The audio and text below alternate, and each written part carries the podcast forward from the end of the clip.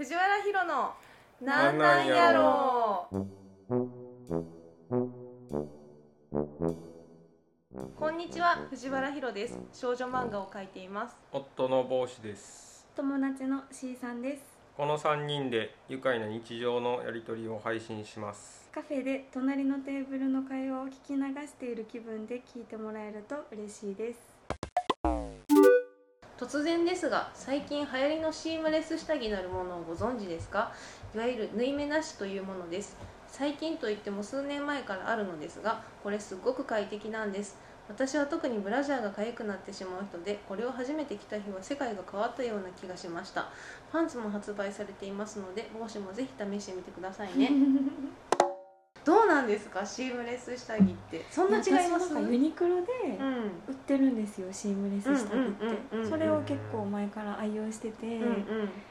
めっちゃ楽ですよ。全然違うんですか？全然。うん。私はねブラジャーは使ってないんですけどうん結構快適です。どう違うんですか？なんやろ。なんかつるんって感じなんですよ えなんかそのそもそもが、えー普通の下着に慣れすぎてしまってて。普通の下着って、うん。レースとかついてるじゃないですか、はい。リボンとか。うん。そしたら例えばちょっとピチってしたパンツとか履くと、うんうんうん。そのレース部分が肌に食い込むじゃないですか、でちょっと一日中履いたらちょっとボコッとなるみたいな。なんかこうレースのとこが、例えば夏場とかやったら痒くなったりとか、そういうのが全くないシームレス下着。その肌肌みたいになるんですよ。肌肌で覆われてるみたいな感じ。履いてへんみたいな感じ、そっか、うん。快適ですよ。試す価値あり？私は結構重宝してますね。うん。夏夏とか特に。うんうんうん長いですか？使用歴、はい、うん。うん、長いです普通の下着も履くけど、ん。シームレス下着も。うん。結構前からあるんですねじゃあ。めっちゃ何年も前いや私ユニクロのやつしか知らないんですけど、うん、ずっと前からあります、うーん。え別にまあ試したらいいんちゃうで 僕はでも、うん。トランクスなんですよねトランクス派ですか、で結構スカスカのやつを履きたいんで。じゃあダメですね。ピタッてするんで。そうですね。うん。そのピチッと感が心地いいんですけどね、ピチッと感が心地いい。いやなんかそのそんな私ピチッとしてることに私もそんなに心地よさを感じたことがなくて。普通のパンツと、うん。あ何もないんです。は履いてないみたいな感じな んですことあるかな？結構私その下半身が大きい方なので、うん。だいぶサイズ大きめにせんとあかんような気はするんですけど、うん。いやいろんなサイズがあって、いうんうんやほんまにあの皮膚みたいな感じ。えそうや柔らかいですか？いやめっちゃ柔らかいんですよ、めっちゃ柔らかくて、うん。あの肌シームレスなんですよ。いや別に試してたらいやまあまあまあまあユニクロで売ってるんで海パンみそんなねごわっともしない。柔らかい薄いものが。う普ん通の下着より柔らかい。そうなんです。ああもうじゃあちょっと試してみよう可愛くないですよそんな見た目は。そうなんですよね、結構私下着可愛さでうん。選ぶところはあった私もので、そうなそうなんですけど、うんうんうん。結構快適です。そっか、うん。え心もとないことはないですか？全然全然。うんうんうん。えう薄さとかはそんな変わらない？変わらないですね、うんなる気ほど。持ちいいですよなんか。へえそっか。だから生理中とかもそれ使ってます、あ生理用のやつじゃなくて、うん。へえそっかそっかそっかそっか。じゃあ試してみます。ぜひぜひ。じゃあ試した後にまたレポ会話を。僕ちょっと全然関係ない話かもしれないですけどちょっと気持ち悪いかもしれない。何や。何を言い出すんや。もう下着の可愛さっていんの？それは多分まあ人によるんやけど結局のところは、そうそうだから見えないとこやんか、ううん。んだから見えないとこ。僕ほんまパンツは履き心地だけで選んでる、選んでいいと思うんですけど、うんまあそのなんか色とかも別に何でもいい、うん。汚れ方とかでちょっとうん。このなんかマッシュが嫌やなとかありますけど、うん。なんかその綺麗可愛い下着とかっていうのを履くのはどういうため？それは、えーネイルをするとかと同じで自分のいやネイルは見せるやんか。み見せるためじゃないよ。自分のためやであれ。ほぼほぼ。いやまあそうなんやけどなんか見える場所にあるのと 見えい。やないだから自分が着替える時に見えるとあかそのそれでいいねん。その時だけ。そうそうそうそう。その時に、ううん、やし洗濯物で干す時とかもそうやし、だからなんか他人にはそんな見せないけど自分はよく見るやんか下着って、うーん。まあ着替える時とかぐらいかな、あとはなんか下着はみ見せへんから、はい。もう全然その似合う似合わへん関係なく好きな柄を選べるっていう、まああるある。なんか楽しさがあるんですよ。めっちゃ派手なやつとか、うん。めっちゃフリフリしてても、そんなんうん。こんなんあの外には着られへんけど、うんうんうん。下着やったら可愛いみたいな。うんうんうん。ある。タトゥーみたいなもんですね、そんなでもそれあの気分によって今日はこの気分みたいな感じで下着選んだりするけど、そうかその辺は違うけどデザインの選び方とか。そうなんかコーディネートとか何も関係なしに下着単体で見て可愛いものを選べる、そっか。なんかこうその見見た目というか柄的なもん柄って言うと形とかってうん。こう服の上からでもうっすらと分かることに意味があるのかなとか思ってたけどそういうわけじゃないあ全然中だけって全こと然うんなんか可愛いポーチ買うみたいな感覚ですよ、うん。ああそっか、うん。そっか。まあ手元に置くものそうそう。いいものを置きたいみたいなのに近いってことか、うん。めっちゃ可愛いのありますからね いや本当だから気分が結構日によって全然違うからあの、うん。めっちゃ白い清純派を身につけたい時ともう攻めたなんかもう赤とか黒とかのやつの気分の時みたいな。なんかそれがだから俺はほんま揃だえるタイプですかちゃんと上と下一応揃えるタイプです。ちゃんとしてる 私はもう全然。そっかバラバラで、全くないからそれが。自分その下着を選ぶっていうのがほとんどないし、うんもうね似たようなものばっかり履いてるし、うんうん、男の人はねそうね。そうだからちょっとその感覚があんまり分からなくて、そのポーチとかもなんかやっぱりもう手に取って見れるからっていうのがあんのかなと思ってたけど、うん。だから下着はほんまに見えへんから着る時そとう着る時とあの着替える時だけうん。でいいんやで今日、うん。今日これ着てるわっていう気分になれるだけでいい、うん。なうんそっか。私はそんな、ま、毎回揃えへんから揃ってた日なんかはめっちゃ揃ってるみたいえそんな？な 揃ったみたいづいてな感じで今日はめっちゃ揃っていい感じみたいな。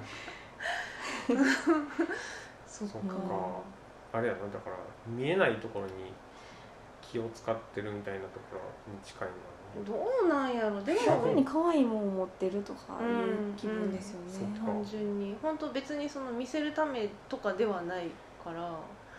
いや見せるためまあ見せるためっていう人もいるかもしれんけど、まあ。そのなんか本当にあのいこの色が好きとかそのレベルでもあったりする。うん。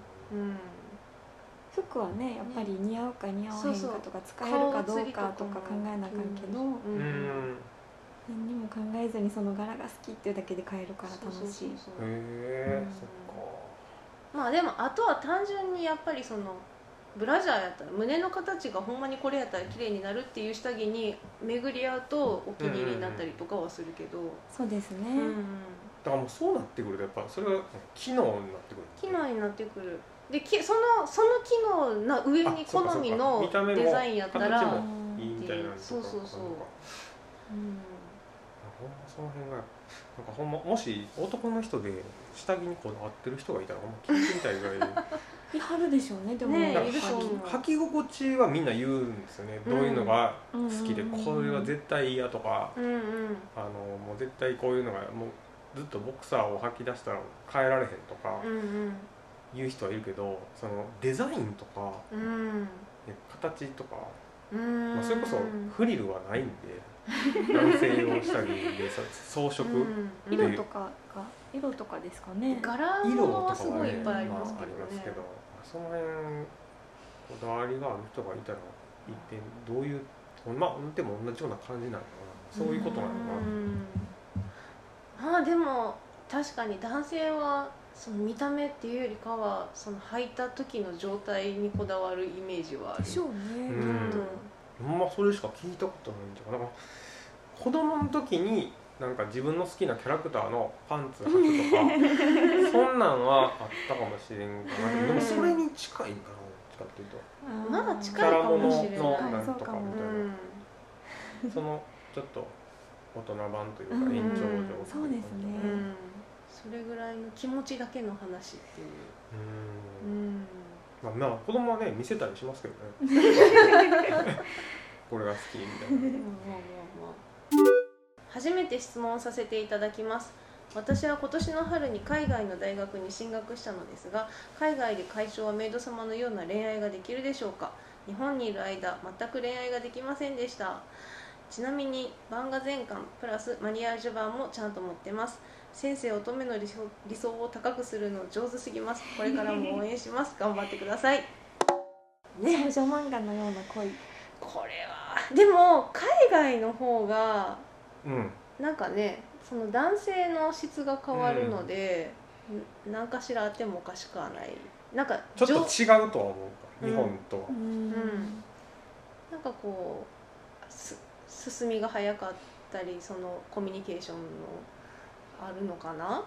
どうなのかな？だってまあその北米とかうん欧米に限らずですけどそのめっちゃ丁寧に扱ってくれる人、レディーファーストが行き届いてる感じですか、ねあるじゃないですか。うんうん。そうですね。そうですね。それはそうですね。なんかそのでもなんかそういう社会に行ってしまえば、い。もうそれがきっと当たり前になるから、うんそれにそんな特別感を感じないと思うんですよね、あー最初のうちだけかうんだって会長はメイド様のような恋愛ってことは臼井匠のような人がいるかどうかってことですよね。これちょっと意味わかんなくて会長はメイド様のような恋愛って一体何を指しているんでしょうか？どの恋愛を指してるか。どういうその薄いみたいな人に出会いたいっていう感じなのかああいう関係性を築きたいのか関係性かな。関関係性関係性やったらまず美咲にならんとあかんじゃないですか。うんどういう恋愛をでも指して分かるその少女漫画読んでた時、うん。高校生になったらこういう恋愛にをするんやって思ってたもん。少女漫画的な的な恋愛。なんだ素直になれないけどみたいなとかいろいろこうちょっとなんか最初天の弱で天のなんか弱でそのトントン拍子に行かないけど、うんどどどこでしょうね。そうどこのポイそうなっントでしょうね。てくると、うん。あんま海外はない。そうなんですよ。むしろ日本じゃないですか？その場合はね。アプローチを受けるとかってことなのかな、まあアプローチを受けるっていうだけやったら海外の方が、う。ん。そう情熱的なううんん。恋愛やったら海外の方ができそう。あるかな。うん。まあ薄い情熱的っちゃ情熱的なうん。方だとは思うので、どうなんでしょうね。好みがどうなんでしょうね。日本にいる間は全く無理やったどういう理由今まで高校生やって今度から大学生になるってことですかね。かな？そうですよね。ねうん。海外行けはったんですかね。でしょうね。海外の大学に進学やもんね。いや留学じゃないってことや進学やから高4校生年間行かはるってことですかね。かななこんなこいや恋愛しはるんじゃないですか。まああるでしょう。恋愛したらもううん。それがうんその少女漫画みたいやってななると思う。その会長メロさんみたいなじゃなくても、まあまあまあ確かにそりゃそうや。だって初めて恋愛したら、うん。ほんまにこんなことあるんやみたいな感じになりません？えう あー。あまあありありません ありません僕が思い浮かべたのは全然違うやつですけど、ううんん、ありますあります。何何？いやなんか俺こんななんかこう一般社会に溶け込んでる感じとかあ なんていうのかな。そうそう。大元が違う。いや自分もこんなことするんやって思ってたようなことをするっていうのがあほんまにこんなセリフとか言うセリフじゃないけど、うん。そんなこんなこと言うことあるんやとか、うんドラマみたいとか少女漫画みたいみたいなな感じだ俺はそんなんじゃなかったけど。でもなんか、大元には。ね、恋愛したら、ーうんね、今までの生活では発さないような言葉を発したりするわけじゃないですか、うん。そうなのであ少女漫画みたいな恋ってなるんちゃうかな。走ってたっけ？先生。わかんないですけど。走ってたかな？いやでも私結構そのき物心ついた頃から幼なじみに恋してたみたいなのがあるから、してる方が長いんですよね、うんうんうんきっとね。うん。で多分その中2からオタクやったしうん。絶対ポエマーやったと思うんですよ、うんうん私。だから日常的に少女漫画みたいな感じだったんですよね多分。ああそういうまあ。こと作家やし。うん。そう作家やしってもあだからそういうのがもう好きであのそんな、ほんまにこんなんあるんやとか思う暇なくほんまにこんなんなんやって思ってたというか。ギャップがないギャップがない。日常との。うん。多分。オタクやったし。オタクやったし。オタクやったし。逆逆かなギャップある方かなえだからなんかそんなあの言いそうにないとか思ってない感じ。ああなるほどなるほどうん。うん。うんそれはほんま順番の違いなのかうん。でも早いから。うんででもその場所関係なくうん。多分うん好きな人ができたり恋愛したらうん。ほんまになんか事実は小説よりいきなりじゃないけど、うん。あそただの創作じゃなかったんやって思う時があ来るはず。ー まあしたいんですよねきっとね恋愛が。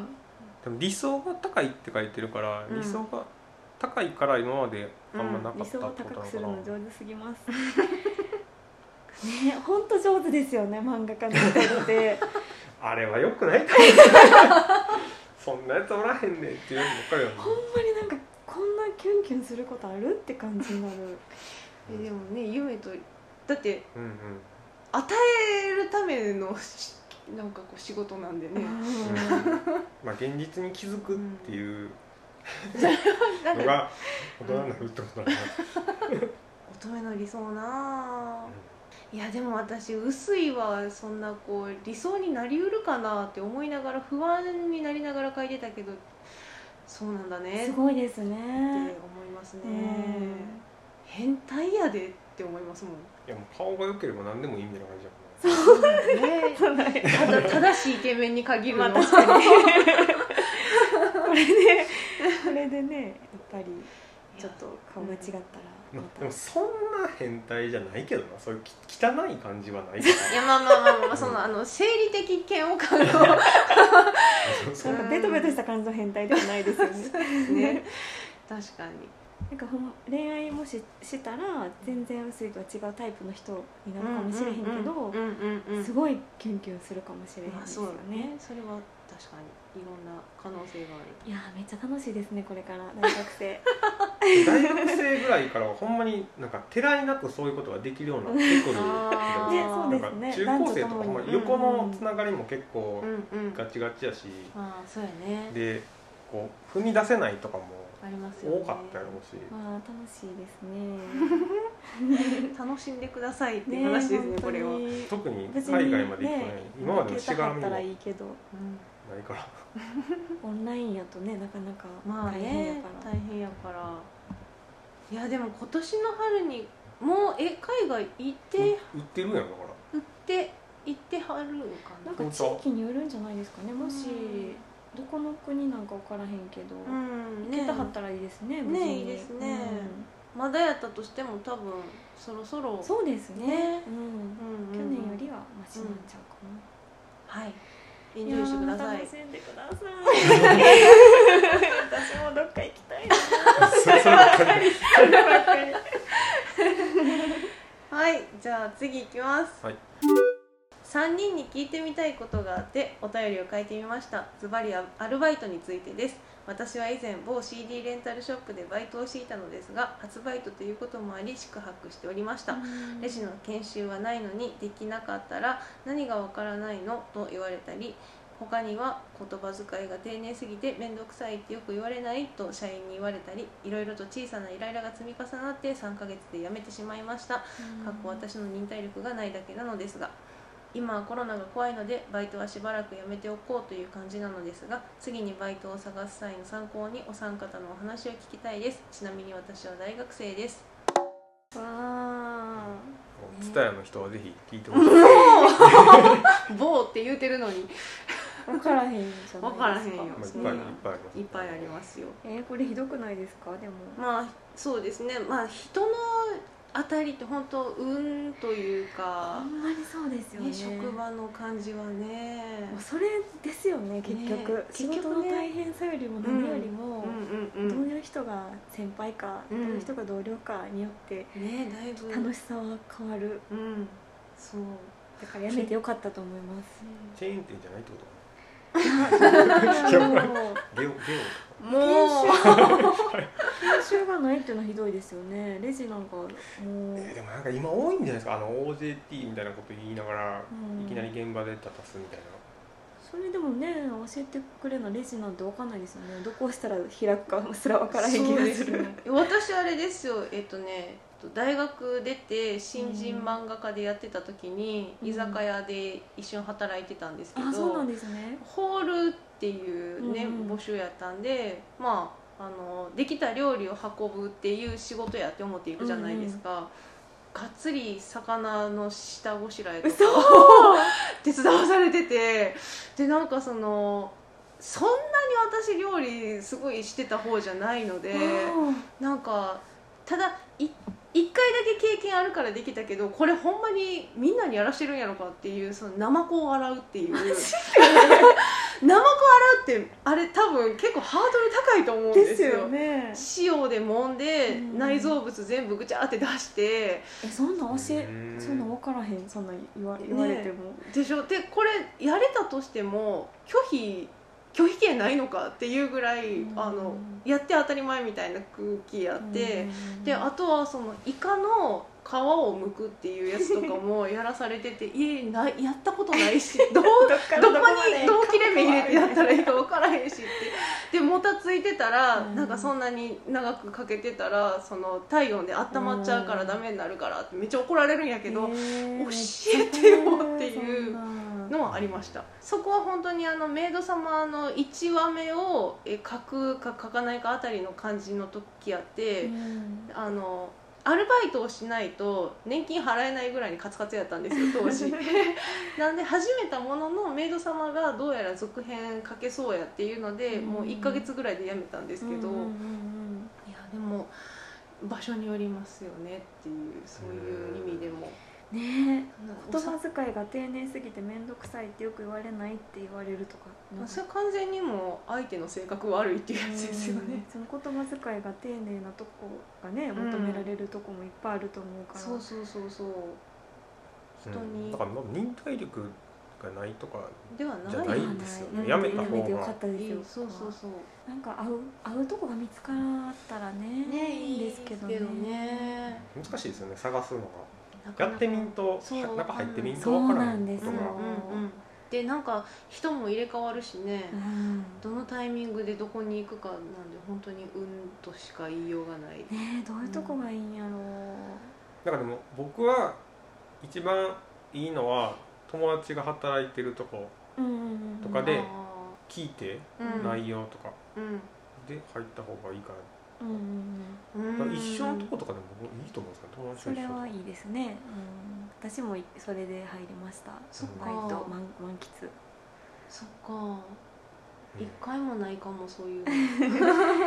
人がやっぱに紹介されると安心できるし、ううん。んなんか入りやすいっていうのもあるし、うん。そのコミュニティに誰の友達とかいう形で。そっかなんかそういう間柄の友達がいるいないの問題もあるしあとはなんか自己肯定感が低い子やった場合に、うん。自分が入ってなんかこうその友達に迷惑を被ったらみたいなんで 気使うとかは全然ある気がする。う んそんななんかこまあ、先輩で辞める時にとかはちょうどいいですね。うん、代わりに入るとか、うん、うんうんうん。うそんななんか深刻に考えなあかんやつやったら。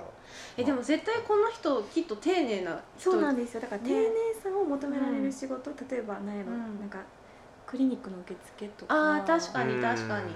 言葉遣い、そうそう、ね、丁寧じゃないと。が来るようなうんうんうん。お店とか、うん。あでもねこういうなんかレンタルショップとかコンビニコンビニは今わかんないですけど、うん。そういう居酒屋とかすごい募集があってうん。なんか応募しやすいところにやっぱり行きがちじゃないですか、うんうんうん。なんかそういうところでとりあえずバイトしようかって、まあ、なってしまいますよ。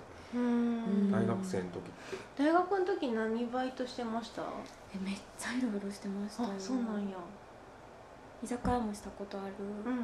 なんかメニュー書いてって言われて。うん豆腐のなんちゃらってやつ普通の豆腐っていう字で書い全部書いたらん「風、はなんか富士山の風、うんうんうんうんうんじゃないとあかんって怒られてまた全部書き直された。えー、さっき言うといてくれ確かに言われてたような気もあする。そう。富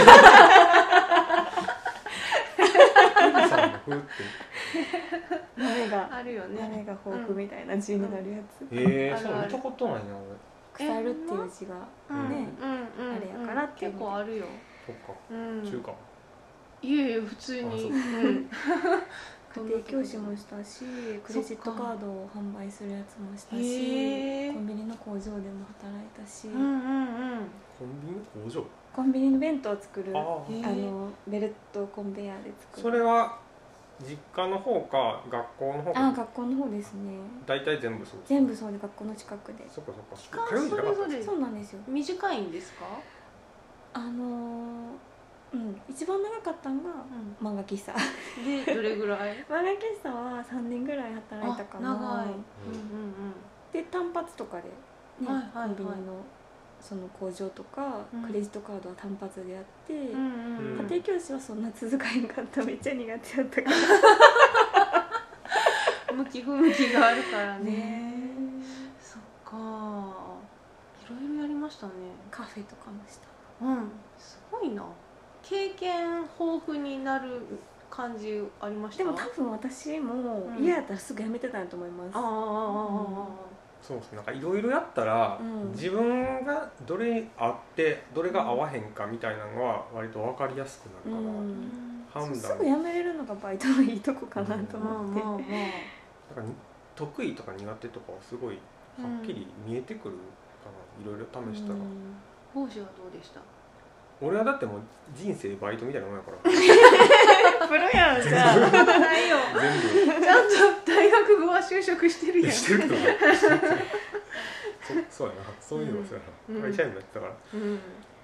バイトはでも大学生の時に一番長く続いてたのがもう俺らの時代は普通に日本人がコンビニの店員やってたから。あうん。もうコンビニが2年ぐらいやってて、うんうんそれ向いてました、それは、えっと、店が、うん。あのーすごい暇な店やったんでそれで続けられたってそうかそうか。場所によってはまた違いますよね、うん。同そうですね。じ店でも、店舗によって、で僕は暇な店を探して、うん。あのバイト行った。私もそうですそうです、うんそうですね。大学生のアルバイトで そのなんかすごい本気でやる仕事をなんか目指してるんやったら忙しいとこでもいいんですけど、うんうんなんかそのコンビニとかその店員とかやったらやっぱ暇な方がいい私もそうです。できるだけ暇そうな店を探してました。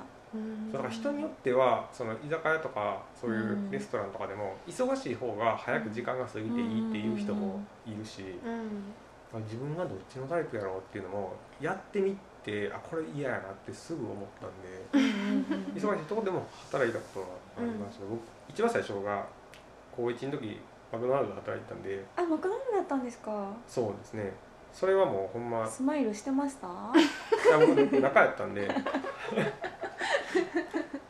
中でもう奴隷のように作ったハンバーガーとか1個12個とか1品作るんですよ。ねすごい、だからほんまなんか労働者っていう感じ、機械のように。そうですね。もう汗だくになりながら一番向いてるなって思ったやつは向いてるな向いてるとかは何、うん、正直ないかな。俺が自分に向いてるっていうのは。えでもコワーキングの仕事は、うん。あれもでもなんかアルバイトなんで、うん。所詮そんななんか向いてるとかいうほどのことは。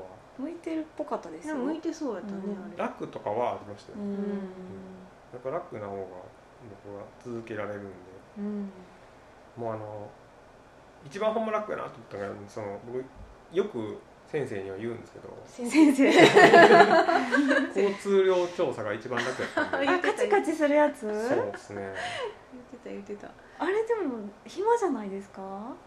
あれあがまあ、僕はスポットでしか入ったことがなくて、2回しかやったことないんですけど、うんうん。もう丸1日高速で、うん。えー、と12時間かな。でそのうち、えっ、と3時間ぐらい休みがあるのかな休憩時間が。もうちょっとあったかな。だからトータルであ4時間かだからトータルで8時間になるんですよ。でその4時間が、えー、と他の人がやってる間ううん。休憩しますって。うんうん。で休憩して2時間やって1時間休憩してとかだからそんなサイクルやったかな。うん。やってる間はまあ暇なんですけどその休憩が結構頻繁に入るからその間ずっとでも一緒にやってる人と喋っあてるっていう。楽しそう。グループでやってたんですよ。それなんか奈良まで行って、うん。もうあの貸し切りバスで何十人行って「はいあなたここの交差点のここね」って言ってで3人でチーム組んで、えっと、順番交代で何時間おきに交代でみたいな交代してやってる人とやってない人2人とうん。がやってない人の方が多いんですよ でその人がみんな喋ってるんですよ集まって。でそんなやっぱ集中力を要する仕事やからってことですか？そのしょっちゅう休むのは。疲れるんでしょうねでも多分あれじゃん誤差とかが出出やすくなるんじゃないですか？時間長くなると。へあんまり長時間続けてるとあの、ん間違えるとか出てくるのかなとだからその時はほんま同年代僕大学生の時やったんですそれの男女もう50人ぐらいうん。みんなこうお互い全然知らん人ばっかりで、うん。どんなどういう人ですかみたいな感じでずっと1楽しそう。時間2時間ずっと喋ってる。それは良さそう。そう楽しかったですねうん。そういうなんか単発のバイトをしてみるのもいいですね。いくそれはそうつかですね。うん。ほんでちょっと自分の傾向を探るっていうかうん。たりとか。でもレンタルショップ？っうん。てことは CD 音楽が好きなんですかね？どうなんやろう。あんま関係なく近くにあったとかもありえますよね。あーそっか。近くの店派か遠く派とかないですか？あ家の近所で 通うの楽やけどなんかほぼその前から顔見知りやからとかうん。辞めた後も近いから嫌やと確かに。それ大事ですね。どっち派かまあそうですね。私近い派ですけどね。あそっか。で近い言うても遠くにしか働く場所がなかったんで。あ あ車で行かんと。そうそうそうそう。地元の方。地元の方。で大学の時私スーパーで働いてたんですけど、うん。あのそれも一番近くでなんか私割とその働ける気がしないというか、うん。えっ、と本当に簡単なことしかできる気がしないみたいなところがあって。だからなんかこう。あの許してくれそうなところしか行かないそれは大事ですね。あんまスキルが求められないところに行くみたいなところがあって。うんだから大学の時にスーパーで働いた時にその先輩のなんかあの教えてくれる男の人に、めっちゃお嬢様やなって言われて そんな箱入り感出してたんですか？その時その時はあんまり意味分かってなかったけどほんまに多分私なんか全然働く感じでやってへんかったんやろなって思って。あそれは教わる時やろでも最初に、最初に教わでもそこ多分3ヶ月半年つく続いたんかな？うん。のなんかあの割と気兼ねなくものを言えるようになった時のこうこうね、うん。その、うん言われ方としてそんな感じでしたね、うん、全然多分ねスーパーで働く感じのそのチャキチャキ感がちゃん全然出てなかったと思う。チャキチャキ感でもそのレジとかうん。は言ったら得意な方なんですよね。あの何が得意って多分そのお客さんにいい顔するの得意な方っていう,、だからなんかそのあんまりトラブル起きずにうん。回せるというか、あの初めて会う人と割といい感じで喋るの得意な方なので、ユニクロでオープニングスタッフした時もあるんですけど、その地元の方で、うん。その時も多分その喋るのが得意やからあんまり苦痛に思わずできるんやろうなっていうのは思いました。お客さんと緊張せずに喋れるみたいな。なるほど。だから全然そのすごい仕事ができるかどうかは別としてコミュニケーションを取れるからうん。こなせてるみたいな感じでしたね。でもそのユニクロも、えっと居酒屋も、うん、車で行かんとあかん距離です地元はね。地元はね。今バイトするとしたら何したいですか？えー、何したいやろてかどんなのがあるんでしょうねね今全然なんか僕らの時と違うんちゃうかなと思って。ん。え自分が大学生だったらですか？えいや今で。今で？今であ大学生で全然ウーバーはやりたいと思わないです。ウーバーはちょっと無理やな。私方向茶から絶対無理。ああであれナビあそっか。そういうもんじゃないんだそういうもんじゃないんだ地図アプリとか。絶対無理やな。せやな。なんかウーバーやってる人の話とかをうん。ポッドキャストとかで聞いてたから、はいはいはい。ほんまにやっぱまあ今見ててもいっぱいいるから、みんなやってんやなと思って、うん。私絶対事故りそう。ねえ怖い怖い。絶対無理やもん。焦っちゃう。そのあったかいものを運んでるっていうのとかめっちゃ焦るなんかもっと気軽やったらねいいかなと思うけど、やっぱり時間とねあれがあるから、えー、何したいやろアルバイト。別に何したいとかはないな。やってみたい仕事みたいな。いやないっす 仕事はやりたくないかな基本えーでも私はやっぱなんか人に関わる仕事。接客ですか？接客したいかなやっぱり。全然ないな。だからできる気がしないっていうのもあるし。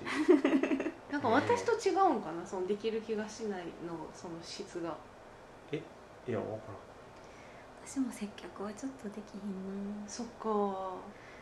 でもなんかちょっとアルバイトしてみたいかもやったことらなないとこで。うん。なんやろ。なんかこんな仕事あるか分からへんけど、うん。あの病気の人とか、うん。目の見えない人のとか老人とかにうん。新聞とか読んであげる。あー。仕事アルバイトとか。ボランティアですね。っていうか。あそうお金もらえへんから。そのホスピスとかでありそうな感じですね。うん、なんか不特定多数の人と接するんじゃなくて、うん。毎回同じ人と接する仕事の方がいいいいかなうーんうーん。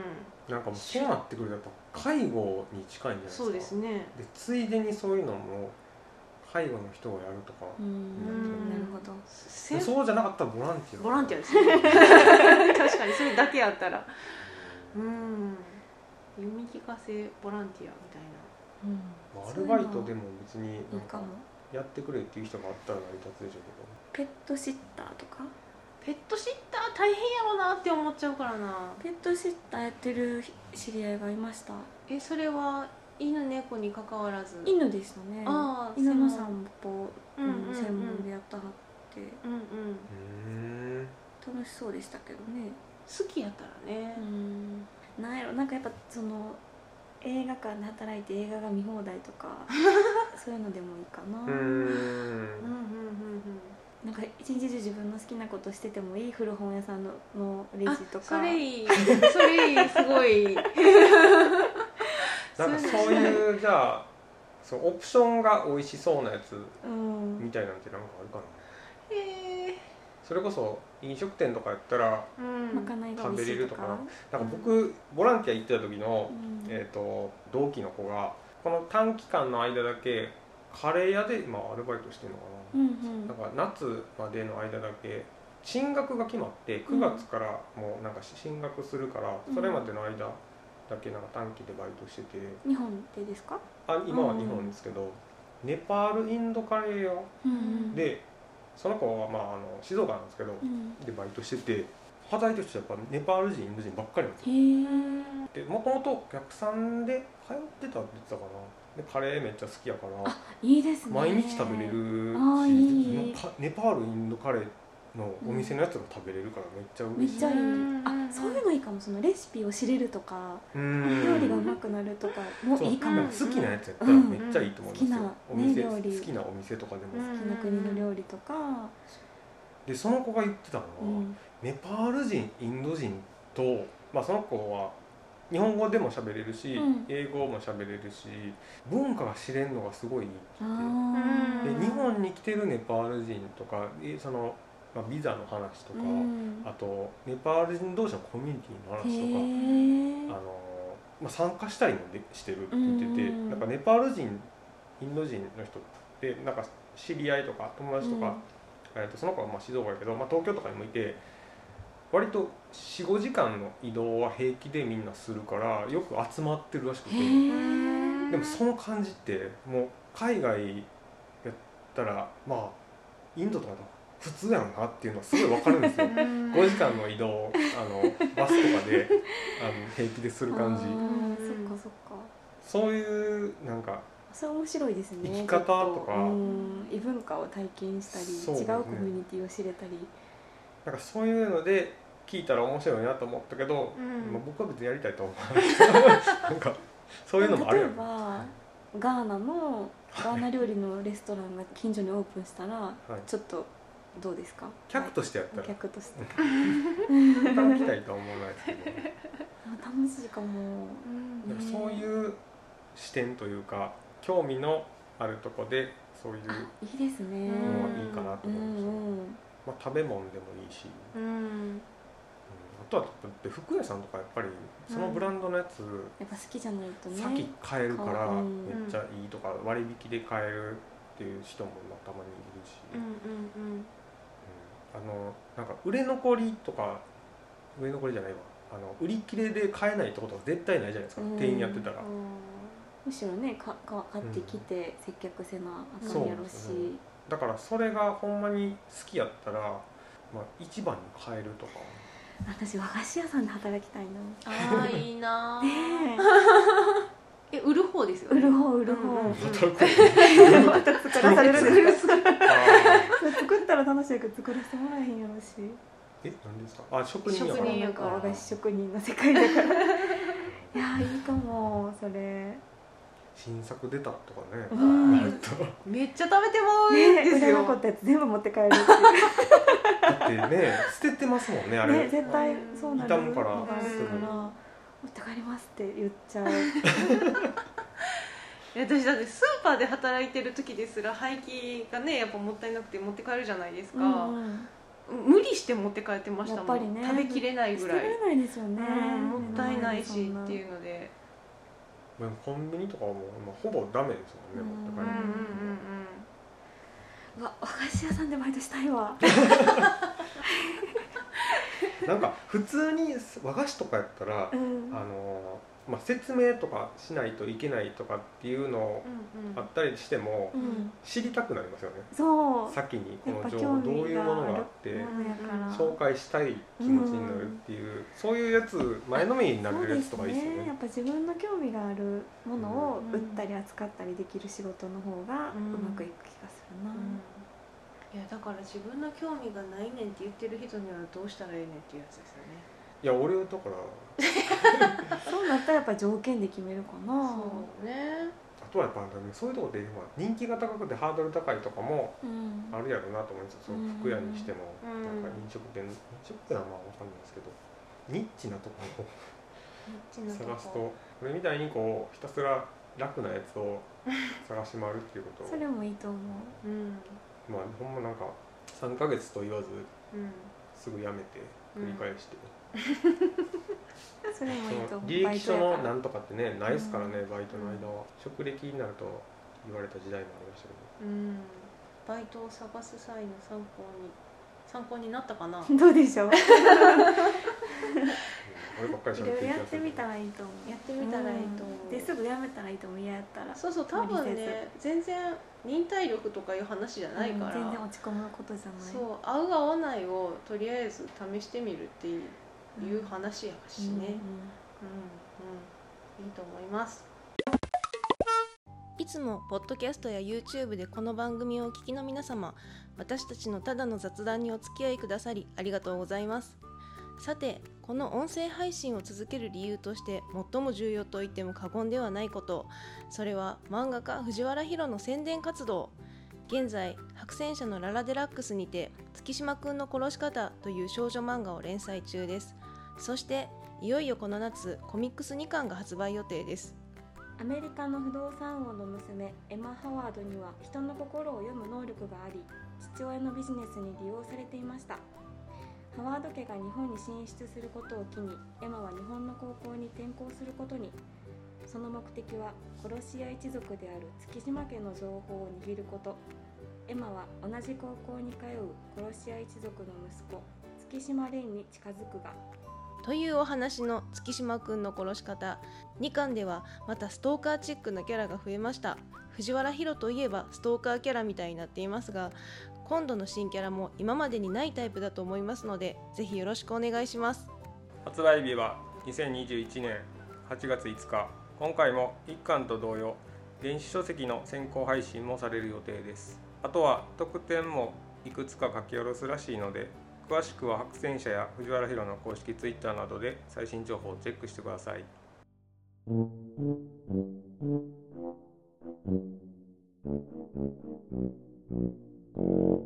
この配信ではお便りを募集しています。番組の詳細にある質問箱までお寄せください。